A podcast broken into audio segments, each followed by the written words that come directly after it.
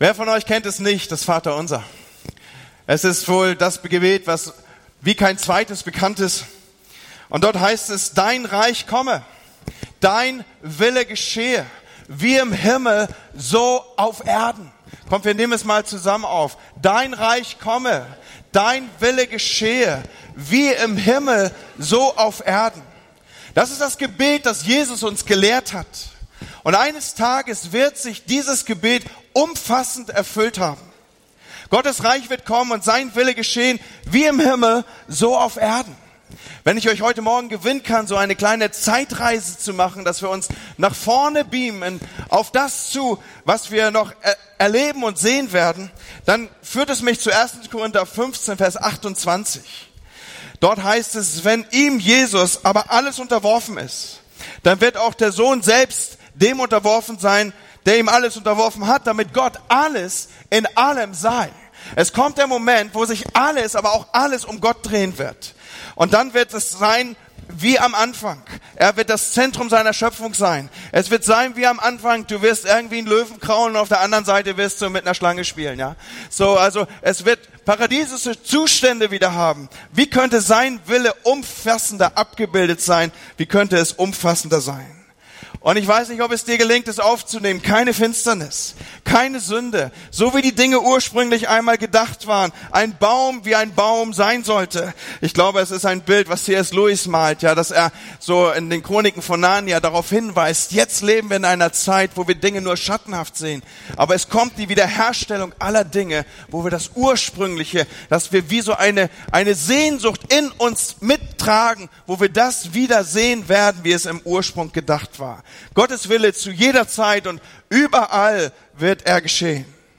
Und wenn wir uns so von dem Korintherbrief auf das letzte Buch der Bibel zu bewegen, auf die Offenbarung, dann finden wir dort in Offenbarung 21, Vers 4, dass der Moment kommt, wo es keine Tränen mehr geben wird.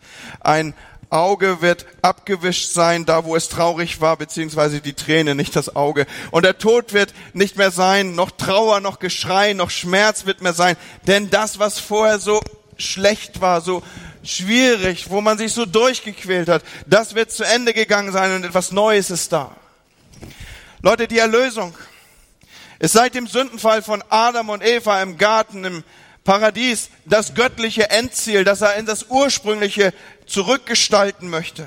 Und durch die ganze Menschheitsgeschichte hindurch sehen wir, wie Gott beständig dabei ist, daran zu arbeiten. In Apostelgeschichte 3, Vers 21 wird es verdichtet, da wird so eine Rückschau über das, was im Alten Testament passiert, äh, ausgedrückt dass alle Propheten seit Beginn von Ursprung der Zeit an von dieser Wiederherstellung der Dinge geredet haben. Und die Prophetien werden sich erfüllen. Das Gebet Jesu wird erhört werden und Gottes Reich wird kommen. Was für ein großartiger Tag wird das sein? Wow! Das wird großartig.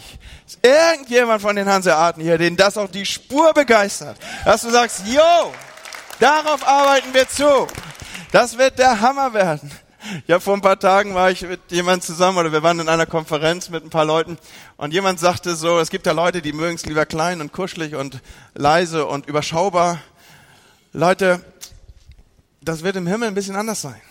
Da wird es eine unüberschaubare Schar von Menschen geben und es wird Leute geben, die Gott anbeten Tag und Nacht. Und wer sind diese Leute? Das sind wir. Es wird ein großartiger Tag sein und darauf arbeiten wir zu, dafür beten wir, danach sehen wir uns, das Reich Gottes kommt, sein Wille geschieht, wie im Himmel und auf Erden und du bist Teil davon.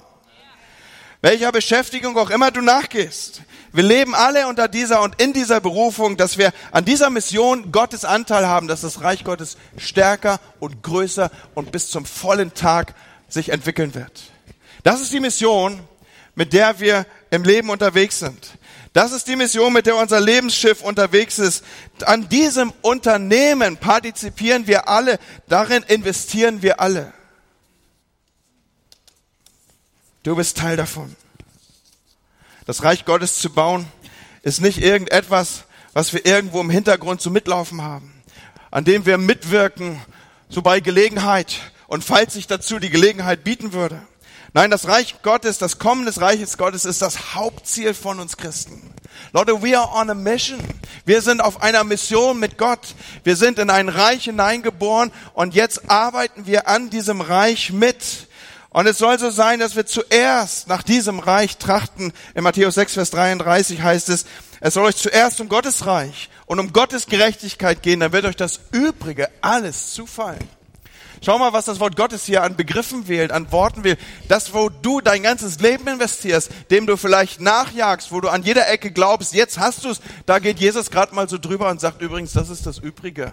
Das ist so das, was hinten ankommt. Das ist das, worum es eigentlich nicht geht. Der Fokus ist anders gesetzt hier. Reich Gottes. Und wenn wir über den Willen Gottes für unser Leben nachdenken, das ist ja die Botschaft, die wir hier in diesen Tagen verkündigen, dann ist es wichtig, dass wir uns mit unserem Leben in diese Gesamtperspektive einordnen. Und dabei geht es eigentlich gar nicht so sehr um Einordnung, sondern es geht noch viel mehr um Unterordnung unter den Willen Gottes. Letzten Sonntag haben wir ja unterschieden zwischen dem allgemeinen und dem spezifischen Willen Gottes. Und die Einordnung ist diese Gesamtperspektive, ist Teil des allgemeinen Willens Gottes für dein Leben. Den Plan, den er für dein Leben hat, er ist eingeordnet in diese, seine Gesamtperspektive, in diese Perspektive eben, dass du auf einer Mission bist, das Reich Gottes auszubreiten. Und innerhalb dieser Gesamtperspektive, innerhalb dieser Mission nun gibt es spezifische Aufträge, einen spezifischen Plan Gottes, der für dein Leben ist, der individuell auf dich zugeschnitten ist vielleicht, für den du designt bist, wo Gott sich etwas vor Grundlegung der Welt gedacht hat, dass er gesagt hat, also wenn die Monika mal auf die Welt kommt, dann braucht sie dies und jenes und dieses Gabenprofil, weil ich hab sie für einen spezifischen Plan, mein spezifischer Wille über ihr ist dieser, dass sie im Gesamtkontext der Mission das Reich Gottes zu auszubreiten, dass sie diesen Auftrag übernimmt. Der bekannteste Vers aus dem Buch Esther ist wahrscheinlich der 14. Vers aus dem vierten Kapitel. Als Esthers Vormund Mordechai zu Esther sagt, und wer erkennt, ob du nicht gerade für einen Zeitpunkt wie diesen zur Königswürde gelangt bist? Manche von uns sind sehr vertraut, gerade mit diesem Buch Esther, andere vielleicht nicht so sehr, deswegen gebe ich so ein wenig den Hintergrund hier. Esther war eine bildhübsche junge Frau. Sie war eine Jüdin. Sie ist in eine schwierige äh, Familiensituation hineingeboren und sie ist ein Mädchen mit Migrationshintergrund. Das ist zumindest der Kontext, in dem sie aufwächst. Und so sind ihre Umstände von Anfang an extrem schwierig. Aber fast von einem Tag auf den anderen erfüllt sich der Traum, äh, den vielleicht jedes Mädchen träumt. Sie wird Prinzessin, sie wird Königin. Da gibt's irgendwie so einen, so einen, so einen Prinzen, der vom weißen Schimmel springt und, und äh, ja, so ähnlich jedenfalls. Also so müsst ihr euch in den Traum reindenken. Eigentlich ist die Geschichte so, dass der König Xerxes sucht eine neue Königin. Und er, er, er macht etwas, was es offensichtlich schon immer gab. Er macht ein Casting. Er sagt, ich habe ein Riesenreich, lass uns ein Casting machen. Und so gab es Regionalausscheidungen, ja. Und äh, dann wurde das Ganze zentralisiert. Und äh, Esther ist in der Endausscheidung, sie ist Persians Next Topmodel. Und äh, die erscheint so vor König Xerxes dem Ersten. Äh, und sie wird die Frau des Königs. Und damit eine der mächtigsten Frauen der damaligen Welt. Doch kurz nachdem König Xerxes sie geehelicht hat, diese jüdische Königin Esther jetzt schmiedet der Visier des Königs einen teuflischen Plan. Und zwar will er alle Juden ausrotten und er ist in der Lage, das zu tun. Er hat die Macht im Reich, das zu bewirken. Und im ganzen Land gibt es nur eine einzige Person, die nah genug dran ist am König, um sich dem irgendwie entgegenzustellen, die das aufhalten könnte. Die Lage ist so verzweifelt, dass kein anderer im Umfeld des Königs ist, der dieses tun könnte, dem Volk zur Hilfe kommen, außer eben Esther. Und jetzt liest man in den Kapiteln, die sich hier entwickeln, ein wenig von dem inneren Kampf, der offensichtlich in Esther getobt hat. Offensichtlich haben sie die, die Vorzüge und die Annehmlichkeiten des Palastlebens schon irgendwie in den Griff genommen. Fast hat man den Eindruck, sie ist in den Bann gezogen. Man spürt etwas ab im vierten Kapitel von der Mühe, die sie hat, sich zu entscheiden. Und ich kann mir das so gut vorstellen, Leute. Da ist sie, und sie ist ein wahr gewordener Traum.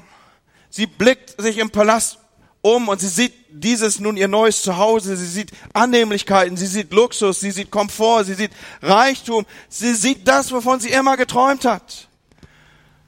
Und es muss ihr so schwer gefallen sein, überhaupt diesem törichten Gedanken Raum zu geben, ihr Leben aufs Spiel zu setzen für eine Mission, die eigentlich zum Scheitern verurteilt ist. Und deswegen war Dessen war sie sich absolut sicher. Wenn, wenn sie vor dem König mit dieser Angelegenheit kommen würde, dann war sie gezwungen, alles zu riskieren. Sie musste raus aus ihrer Komfortzone. Sie musste raus aus dem, wo sie jetzt so eingerichtet war. Sie musste raus aus dem, was sie um sich herum auch an Gestaltung geschaffen hatte. Sie war ja immer noch Königin. Auch ihr Wort hatte ja Macht. Und sie war eingerichtet. Und sie wusste, der Weg, auf dem sie jetzt ist, die Botschaft, der sie jetzt nachkommt, die würde ihr Leben gefährden. Und vielleicht war es da besser, im Hintergrund zu bleiben. Vielleicht dann doch lieber ein bisschen dezent. Vielleicht doch lieber im Hintergrund. Und dann irgendwann die Gelegenheit abpassen. Man kann ja bei Gelegenheit, wenn bei Tisch das Wort mal über Juden oder auf Juden kommt, dann könnte man ja irgendwie sowas einstreuen und sagen, aber sie haben, die Rezepte von ihnen sind super oder so ähnlich. Und das versuchen, das Gespräch zu wenden. Was würde es nützen, wenn sie sterben würde?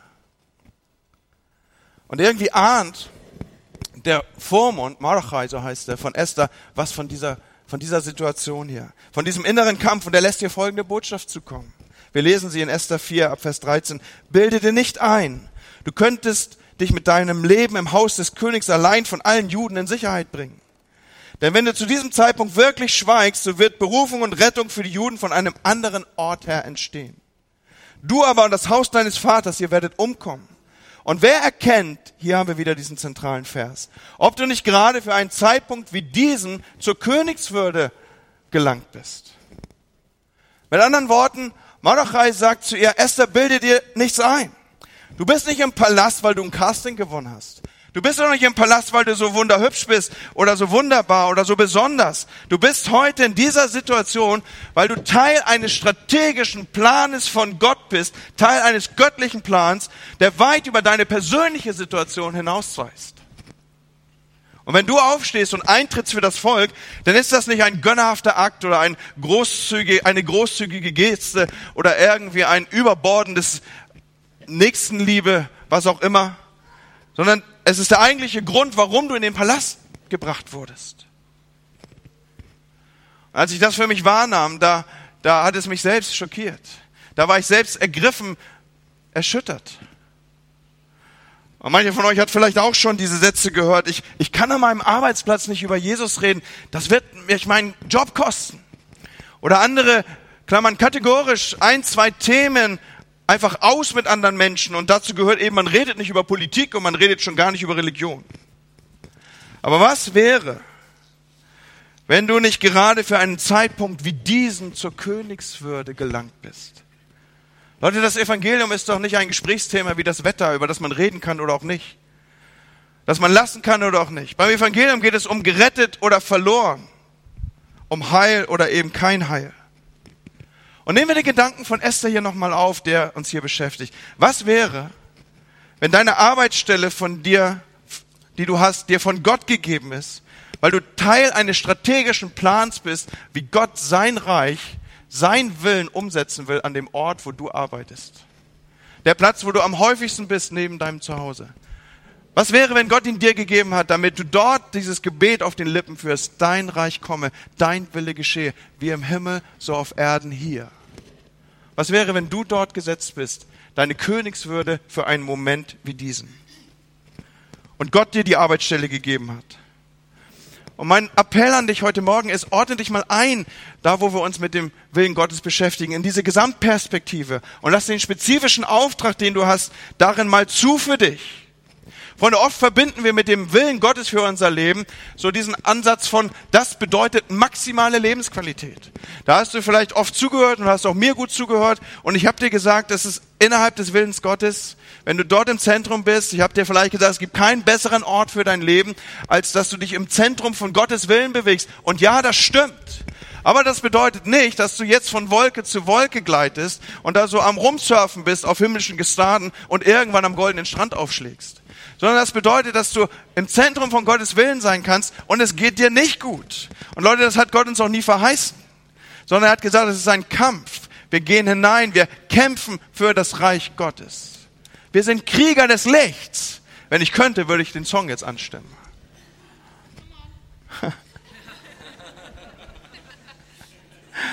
Und Freunde, es ist unsere Berufung, das Reich Gottes voranzutreiben und nicht unsere Komfortzone zu mehren. Das spürt Esther hier elementar. Und manche Menschen haben keine Mühe, hunderte von Euros für irgendein Vergnügen auszugeben. Oder da stehen Leute vor mir und sagen, Andi, wenn du in der Lebenssituation bist wie ich, dann wüsstest du, dass ich mindestens drei Urlaube brauche. Und ich denke immer nur, hallo? Du bist doch genau der, der sich darüber beschwert, dass wir in der Gemeinde immer nur von Geld reden. Und wenn du dem Herrn dann doch ein paar Euros gibst, dann denkst du, du warst großzügig. Aber Leute, das Geld auf unseren Konten gehört uns doch gar nicht. Das gehört doch Gott. Und er ist doch nicht nur allgemein die Quelle unserer Versorgung, sondern er ist auch derjenige, der uns überhaupt in die Lage versetzt hat, so etwas zu erwirken. Glaubst du denn, du bist so smart, weil du eben so smart bist? Das ist letztlich eine Gabe von Gott. Oder glaubst du, du könntest dir irgendwas darauf einbilden, dass du in Deutschland auf die Welt gekommen bist und eben nicht im Südsudan, wo die Schulausbildung eher rudimentär ist? Das ist doch Gnade von Gott. Das ist doch Gott, der hier seinen Segen in dich hineinlegt. Und Leute, wir sind gesegnet, damit wir ein Segen sein können. Das ist der Grund, warum wir zum Beispiel finanzielle Mittel haben. Und wenn wir nicht bereit sind, Gottes Reich aus einem freudigen Herzen heraus zu segnen mit immer und mit was immer wir in den Händen haben und womit wir begabt sind, dann wird Gott Mittel nehmen und sie anderen geben, die die besseren Verwalter sind, die es anders tun werden. Und so, wenn Gottes Segen durch dich fließt, dann darfst du sicher sein, dass du auch persönlich gesegnet wirst. So wie ein Rohr durch das Wasser fließt, eben auch nass wird. Aber das ist doch nicht das Zentrum von dem, was Gott mit dir vorhat und für, für das er dich segnet. Und wir sollten nicht den Fehler machen, zu glauben, dass wir gesegnet werden, weil wir so besonders oder weil wir so intelligent oder weil wir eben so talentiert sind. Malachi sagt hier zu Esther, bilde dir es nicht ein, Esther. Was für, ein, was, was für eine Tiefe in diesen Worten. Wir sind nicht besser als der ärmste Bettler in der dreckigsten Gosse. Und wir können, wie gesagt, uns auch nicht darauf einbilden, dass wir in einem Land wie diesem aufgewachsen sind. Gott segnet uns nicht, weil er uns mehr liebt als andere. Er segnet uns, weil er einen Plan hat. Und ob wir diesen Plan ausführen oder nicht, diesen spezifischen Willen Gottes ausführen oder nicht, den er für unser Leben hat, das ist keine Nebensache, Leute. Wenn wir nicht bereit sind, das zu tun, wozu Gott uns berufen hat, was sein spezifischer Gedanke für unser Leben ist, dann wird er jemand anders finden, der das mit Freuden tun wird. Ich lade euch ein, in ein Video hineinzuschauen.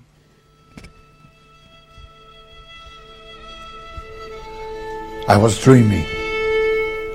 I saw a huge map of Africa. And then the next thing was Africa became washed in the precious blood of Jesus from south to north and from west to east. And I heard a voice cry. That voice was something extraordinary. I, I'm, I'm sure it was the voice of the Holy Spirit.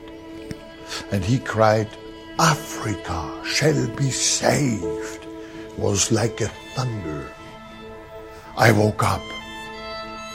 I said, Oh, that is wonderful. The Holy Spirit was in the bedroom. I felt the anointing of the Spirit of God. And then my German brain began to tick again. And I thought, my ministry has no impact in this tiny little country of Lesotho. And now I hear God say, Africa shall be saved. There's something wrong.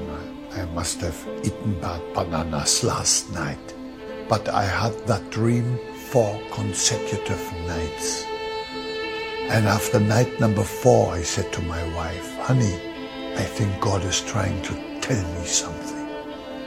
The mission board of the Felberter Mission, to which I belonged, came to investigate the whole situation.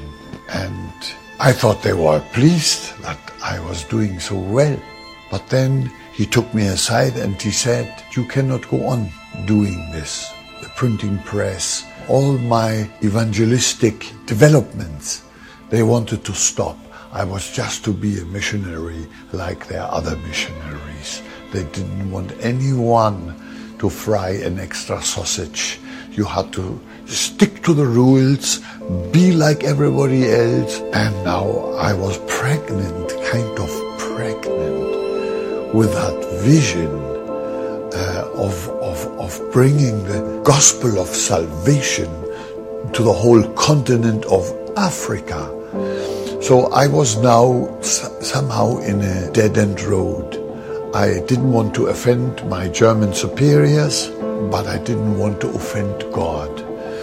And then I decided to go uh, and uh, hire a room in a hotel uh, right there at the border of, of Lesotho. And I thought, I'm going to pray here until God has spoken to me. I, I fell on my knees at the bedside there and I said, Lord, for the sake of peace, please allow me to agree with my German brothers. And I prayed and I prayed and I prayed and I prayed. And then the Lord spoke words that make me shake like a leaf in the wind. He said to me, if you drop the vision I gave you of a blood-washed Africa, I have to drop you and give it to someone else to bring it about. I shook physically. I shook like a leaf. I jumped up. I hadn't been longer than one hour in that hotel room. It was a very short fast. I, I paid my bill. I jumped into the car and I drove home. And I said, Annie, Annie, Annie, God has spoken. Where's my typewriter? I'm going to write a letter to Velvet and I'm going to resign. Oh, and he said, Can't you please sleep one night over it? I said, No, no, I can't. I can't sleep any night because God said He's going to drop me if I drop that vision. So I wrote my resignation and then peace, deep peace came into my heart and I've never looked back. Those very men who tried to prevent it later on congratulated me for not having obeyed them. So that is the blessed outcome. Ich denke, wir spüren alle etwas ab von der Ergriffenheit, die Bonke einfach berührt hat, Pastor Bonke berührt hat, als er wusste, da kommt Gott mit einem spezifischen Auftrag zu ihm. Und das ist das, wovon ich heute Morgen hier spreche. Er empfing einen göttlichen Auftrag. Und er wusste, wenn er nicht dem nachkommen würde, Gott wäre in der Lage, einen nächsten Weltbeweger zu berufen. Er konnte Menschen aus dem Nichts holen, so wie Esther, und in einen Palast setzen. Und schaut mal, was Gottes Wort uns hier nochmal verdeutlicht. Wenn du zu diesem Zeitpunkt schweigst, Esther 4, Vers 14, so wird Befreiung und Rettung für die Juden von einem anderen Ort her entstehen. Du aber und das Haus deines Vaters, ihr werdet umkommen. Leute, Gott führt seine Pläne aus. Und die Möglichkeiten von Gott sind unbegrenzt. Die Möglichkeit, dass er verliert, die gibt es schlicht nicht. Die einzigen, die verlieren, wenn wir ihm nicht gehorchen, das sind wir. Und offensichtlich gibt es so etwas wie Schlüsselmomente, bestimmte Momente auf dem Weg in unsere Berufung und in die Bestimmung unseres Lebens, die wir nicht verpassen sollten. Momente, in denen Gott uns herausfordert, Ja zu seinem Willen zu sagen. Und ich habe schon letzten Sonntag gesagt, manches davon wird das Bild vom Ende her sein. Du wirst nicht wissen, wie es geht. Du wirst sagen, wie Maria, wie soll das gehen? Wie soll das werden? Wie kann das gehen überhaupt? Und weil Gott eben Gott ist, kann er dir Dinge sagen oder dir Impulse setzen oder in dein Leben hineinwirken, wo du denkst, wow, wow, wow, was geht hier vor? Und dann gilt es doch Ja zu sagen, in diesen Willen hineinzumünden. Freunde, wir sind mit einer ganz bestimmten Absicht in diese Welt hineingeboren und das ist das Reich Gottes voranzutreiben. We are on a mission, habe ich gesagt. Und da ist eben auch diese spezifische, der Grund, warum du errettet wurdest, der Grund, warum du geboren wurdest, der Grund, warum du zur Königswürde gelangt bist für einen Zeitpunkt wie diesen. Aber wie kriegst du das raus? Wie empfängt man diesen Moment? Wie ergreift man das Wissen? Wie findet man den Auftrag für sich selber raus? Was will Gott von mir? Das ist vielleicht das, was in manchen hier jetzt als Frage ausgelöst ist.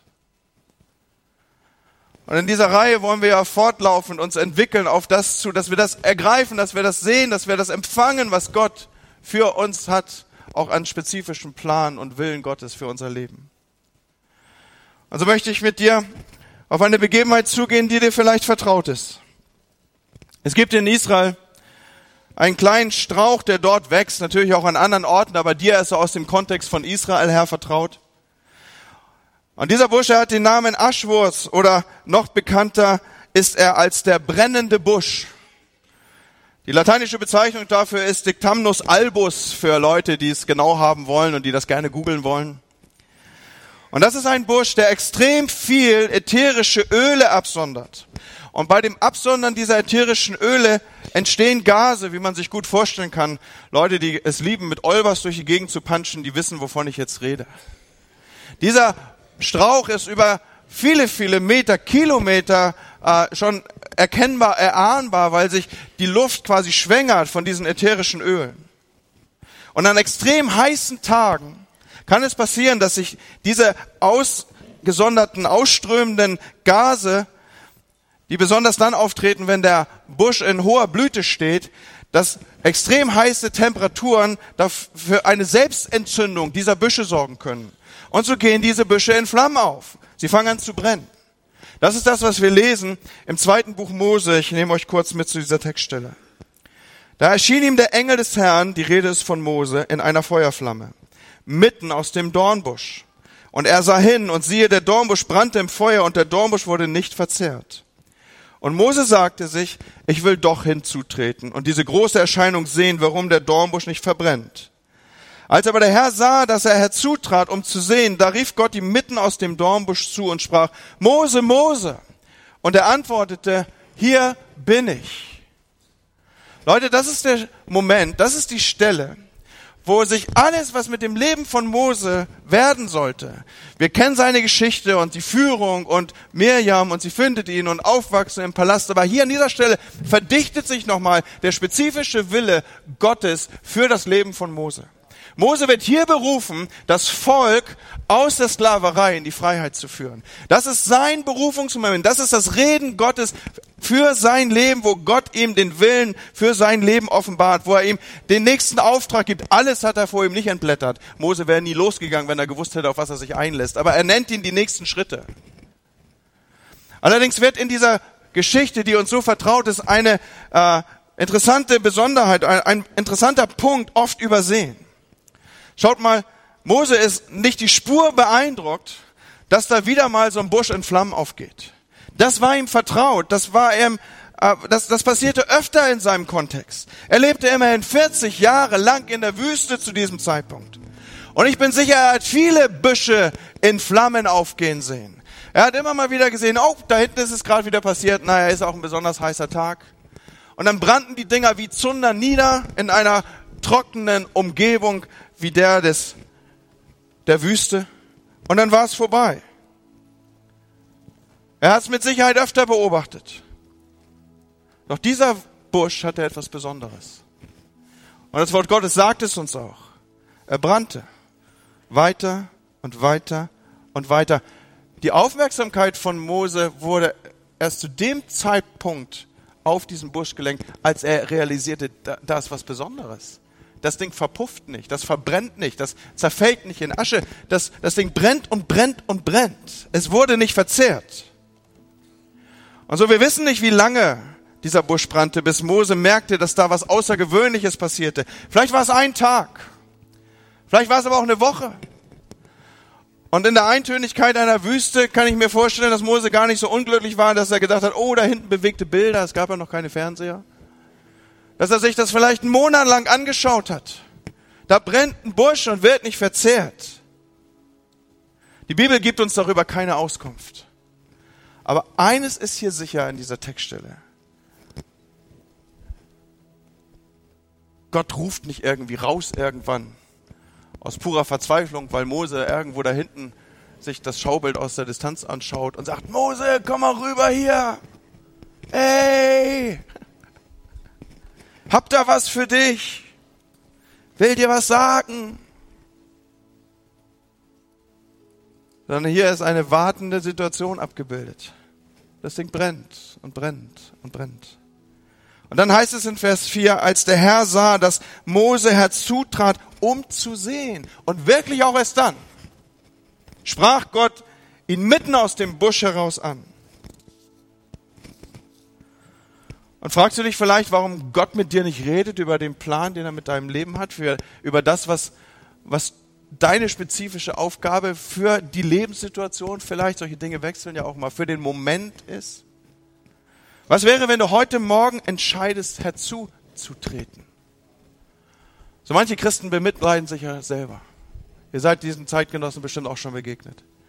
Weil sie anscheinend immer übergangen werden und vergessen werden. Und während andere ihre Dornbusch-Erfahrung erzählen und hast du nicht gesehen und Gott hat und große Offenbarungen, da scheinen sie immer leer auszugehen. Und dann kommen Fragen auf, ist Gott böse auf mich? Oder bin ich irgend so ein Stiefkind von ihm? Liebt er mich nicht? Bin ich ihm vielleicht nicht so wichtig wie den anderen immer? So was wäre, wenn Gott einfach darauf wartet, dass du dir Zeit nimmst, hinzuzutreten? Vielleicht ist das die Entscheidung deines Lebens. Vielleicht ist das die Entscheidung dieser Woche. Vielleicht ist das die Entscheidung dieses Tages, dieses Moments. Ich entscheide hinzuzutreten. Die Entscheidung, die alles ändern wird. Weißt du, mit dem Willen Gottes, dem spezifischen Willen Gottes, ist es nicht so, dass du das irgendwie so Wash and Go mäßig unter der Dusche mitnimmst, während du duscht, dir die Haare wäscht äh, und gleichzeitig die Zähne putzt. Sondern Mose musste herzutreten. Und erinnert ihr noch die Schlussaussage? Er wird angerufen, Mose, Mose. Und Mose sagt, hier bin ich. Und dieser Moment, wo du in die Gegenwart Gottes eintrittst, wo du in diesen, diesen, heiligen Boden, so wird er im Kontext dieser Textstelle auch gesagt, wo du etwas für Gott heiligst, heißt ja nichts anderes als ich reserviere dieses Momentum, dieses, diese Zeit, diesen Grund, diesen Ort dafür, dass Gott zu mir redet. Ich verspreche dir, Gott wird reden, wenn du sagst, hier bin ich Gott. Und du wirst etwas erfahren über das, was Gott mit deinem Leben vorhat. Er wird dir vielleicht was zeigen, was dein, dein, was deinen Kopf sprengt. Er wird dir vielleicht etwas geben, was dich herausfordert wo etwas, wo du sagst, das will ich nicht. Aber es wird der Anfang von etwas sein, was dein ganzes Leben verändern wird. Die Entscheidung, die alles verändern kann. Ich möchte mit einem Zitat schließen von John Maxwell. Er ist einer der renommiertesten Trainer für Führungskräfte. Und er erzählt, dass sein Vater die Kinder, zu denen er auch gehörte, immer mit so kleinen Rätseln äh, beglückt hat. Und eines dieser Rätsel ist folgendes. Fünf Frösche sitzen auf einem Holzklotz. Vier entscheiden sich zu springen. Wie viele bleiben oben? Und die Kinder waren am Rätseln und der Papa sagte, fünf. Denn sich für etwas zu entscheiden, heißt noch lange nicht, es zu tun. Ist das dein Morgen, wo du dich entscheidest? Dann ist mein anschließender Appell, dann tu es auch. Geh in die Gegenwart Gottes. Such seinen Willen. Reservier, heilige den Ort. Und sag, hier bin ich Herr. Und wenn du dich entschieden hast, dann tu es auch. Gott wird reden. Amen. Wir wollen einen Moment fassen, der uns an eine seelsorgerliche, persönliche Situation führt. Wir neigen vielleicht unsere Köpfe und wir schließen unsere Augen. Und heute Morgen waren starke prophetische Impulse da, die uns zugetragen wurden, auch von den Menschen, die Gott mit prophetischen Bildern und Eindrücken betraut hat. Und sie sagen uns übereinstimmt, es sind Menschen hier, die, die mit ihrem Leben nicht zurechtkommen. Es ist eine Person namentlich hier, die sogar damit spielt, ihr Leben zu beenden und die Ruhe findet und ihre Seele ist so aufgewühlt. Und die Botschaft, die heute Morgen dir gilt, ist, du wirst Ruhe finden bei Gott. Ruhe finden bei ihm. Und vielleicht ist das der Moment, den wir hier gerade erfassen, dass da Menschen in unserer Mitte sind und ich will dich gleich bitten, dass du mir deine Hand entgegenstreckst, damit ich sie sehe, die sagen, dieser entscheidende Schritt auf Gott zu, dass dieser Gott Himmels und der Erde, der mein Leben offensichtlich in seiner Hand halten will, dass ich zu ihm gehöre, dieser Schritt ist von mir noch gar nicht vollzogen. Ich will heute Morgen mein Leben Gott geben damit er den Plan, den er mit meinem Leben hat, für mich entfalten kann. Ist jemand hier in unserer Mitte, den das betrifft, der sagt, mein Leben sollte Gott gehören, das habe ich heute Morgen erkannt, während der Pastor hier gesprochen hat. Ich will eine erste Entscheidung treffen, die Entscheidung des Lebens überhaupt, nämlich dass mein Leben zu Gott gehören soll. Ist jemand hier in unserer Mitte, den das betrifft, dann bitte ich dich, dass du dir, mir deine Hand zeigst, dass ich sie sehe, dass ich für dich beten kann. Ist jemand hier, streck deine Hand hoch, dass ich sie erkenne, dass ich weiß, du bist es. Oh, vielen Dank, da sehe ich eine Hand. Dankeschön. Und sind vielleicht andere hier, ich möchte das weiten, die heute Morgen unter der Botschaft erkennen. Boah, ich bin so getrieben, durch, laufe ich durch den Alltag. Und dabei ist doch dieses Sehnen da. Ich bin doch on the mission. Ich weiß so, dass ich Teil des Auftrages bin, dass das Reich Gottes sich ausbreitet. Ich möchte ran an das, was Gott für mich hat. Es sind Menschen in unserer Mitte, die heute Morgen entscheiden, ich will heute Morgen herzutreten. Und ich dokumentiere das, indem ich Gott sagt, hier bin ich, so wie Mose gesagt hat, hier bin ich. Sagst du, hier bin ich, dann zeig mir deine Hand, dass ich für dich bete. Dankeschön. Vielen Dank. Leute, und mehr ist nicht nötig, als zu sagen, Gott, hier bin ich. Und ich hebe meine beiden Hände, dass ich sage, Gott, hier bin ich. Komm und mach was aus meinem Leben. Dass dein Reich Raum nimmt, dass dein Wille geschehe im Himmel wie auf Erden. Herr, du sagst, wir sind für einen Moment wie diesen geboren. Geschichte zu schreiben, History Maker zu sein, diese Welt zu verändern, sie zu bewegen, Herr. Und ich bete für meine Geschwister und ich schließe mich darin ein. Herr, lasst uns Geschichte schreiben für Momente wie diese. Im Namen Jesu. Amen.